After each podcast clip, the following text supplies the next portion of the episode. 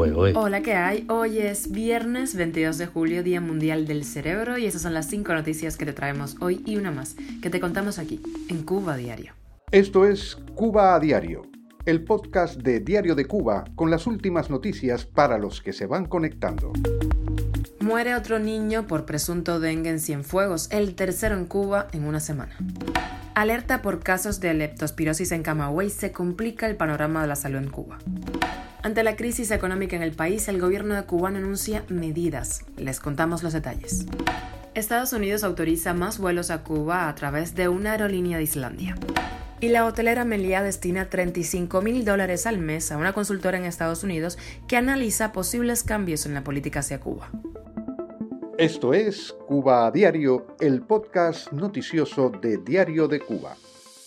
El Hospital Pediátrico Paquito González Cueto de Cienfuegos, en donde hace una semana murió una niña de 7 años víctima del dengue, informó del fallecimiento de un segundo menor, en este caso de Claudio Moisés Vera, de 16 años. La nota indica que ingresó al hospital el día 14 de julio con síndrome febril eh, inespecífico, no se sabía por qué. Tras su muerte, agrega el hospital, se le hizo la prueba para detectar el dengue que dio baja fluorescencia en su resultado, pero los síntomas concuerdan con los de la enfermedad. La de Claudio Moisés es la tercera muerte de un niño en instituciones de salud pública en Cuba en la semana. Hace días, recordemos, la niña Arlene Saliet Acuña Espinosa, estudiante de segundo grado en Santiago de Cuba, falleció víctima del dengue hemorrágico. Asimismo, en Camagüey, una doctora cubana embarazada murió por dengue hemorrágico también, según confirmaron fuentes cercanas a la víctima.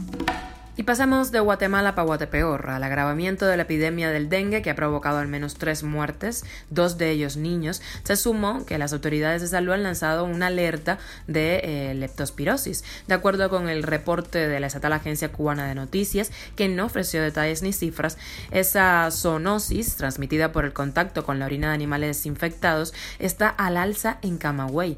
Según Carlos Morán, director provincial de salud, si la leptospirosis no se trata puede producir infecciones potencialmente mortales. Los síntomas son parecidos a los del dengue, así que ojo con eso, es fiebre, escalofríos, dolor de cabeza y abdominales, vómitos y diarrea. Las autoridades de salud pública en Camagüey exhortaron a la población a desratizar las viviendas, eliminar los microvertederos de las comunidades, hervir y tratar el agua de beber y cocinar los alimentos con higiene. Las condiciones higiénicas de muchas ciudades cubanas, sobre todo en La Habana, son fuente de preocupación para los ciudadanos. Cuba a diario. Y ante la grave crisis económica en el país, el gobierno cubano ha anunciado un paquete de medidas que buscaría, según el ministro de Economía Alejandro Gil, conseguir captar más divisas y la flexibilización de la importación de productos del extranjero por los viajeros y mulas. Ante la Asamblea Nacional del Poder Popular, el funcionario anunció que se implementará en breve un mercado cambiario para la compraventa de divisas a la población con un tipo de cambio que no será de 1 por 25, aunque no anticipó qué precio impondrá el Estado. Asimismo, anunció que incrementarán la cantidad de artículos autorizados a importar, entre ellos teléfonos celulares, computadoras, tablets, neumáticos, llantas, entre otros. También se va a disminuir en un 70% el pago del impuesto aduanero y van a incrementar el límite de importación de envíos de 10 kilogramos a 20 kilogramos como máximo y reducirán el valor que se cobra por cada kilogramo de importación de 20 dólares a 10. El ministro evitó mencionar que este desastre económico actual fue potenciado por la llamada tarea de ordenamiento, el paquetazo. Tampoco refirió que el mercado negro de dólares y euros en Cuba es estimulado por la dolarización emprendida por las propias autoridades, puesto que las tiendas con más oferta en el país son la red de mercados en moneda libremente convertible que administra el conglomerado militar Gaesa.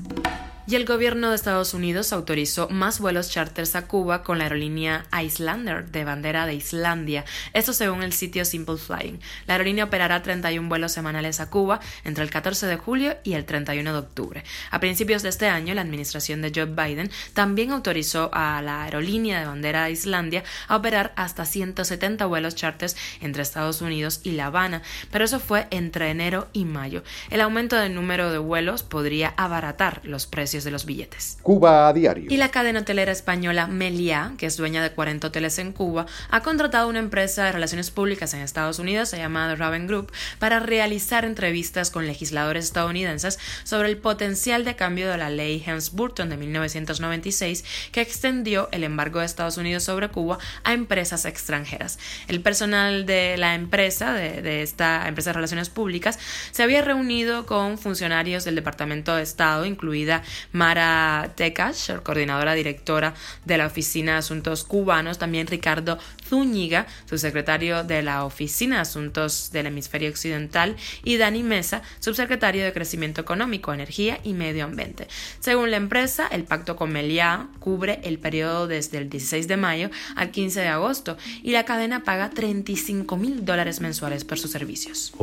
Y llegamos a las extras porque los fans de Agatha Christie ya no encontrarán a 10 negritos en las librerías españolas porque cuando se agoten esos ejemplares que quedan por ahí, el libro pasará a llamarse No quedó ninguno. Fue el nieto de la escritora quien tomó la decisión de este cambio por las connotaciones racistas que tiene el título. Y la italiana Samantha Cristoforetti se convierte en la primera astronauta europea en realizar una caminata espacial. Esto es Cuba a Diario, el podcast noticioso de Diario de Cuba, dirigido por Wendy Lascano y producido por Raiza Fernández. Y hasta aquí llegamos. Gracias por acompañarnos toda la Que pases un feliz fin de semana. Recuerda que nos puedes encontrar en Spotify, SoundCloud, Apple Podcast y Google Podcast Telegram y síguenos en nuestras redes sociales, en donde nos puedes dejar comentarios ahí en, el, en la publicación del podcast que hacemos de temas que te interesen, que sean de interés para ti. Y aquí pues los comentamos, buscamos información, opiniones expertas, etc. Yo soy Wendy Lascano, te mando un beso enorme.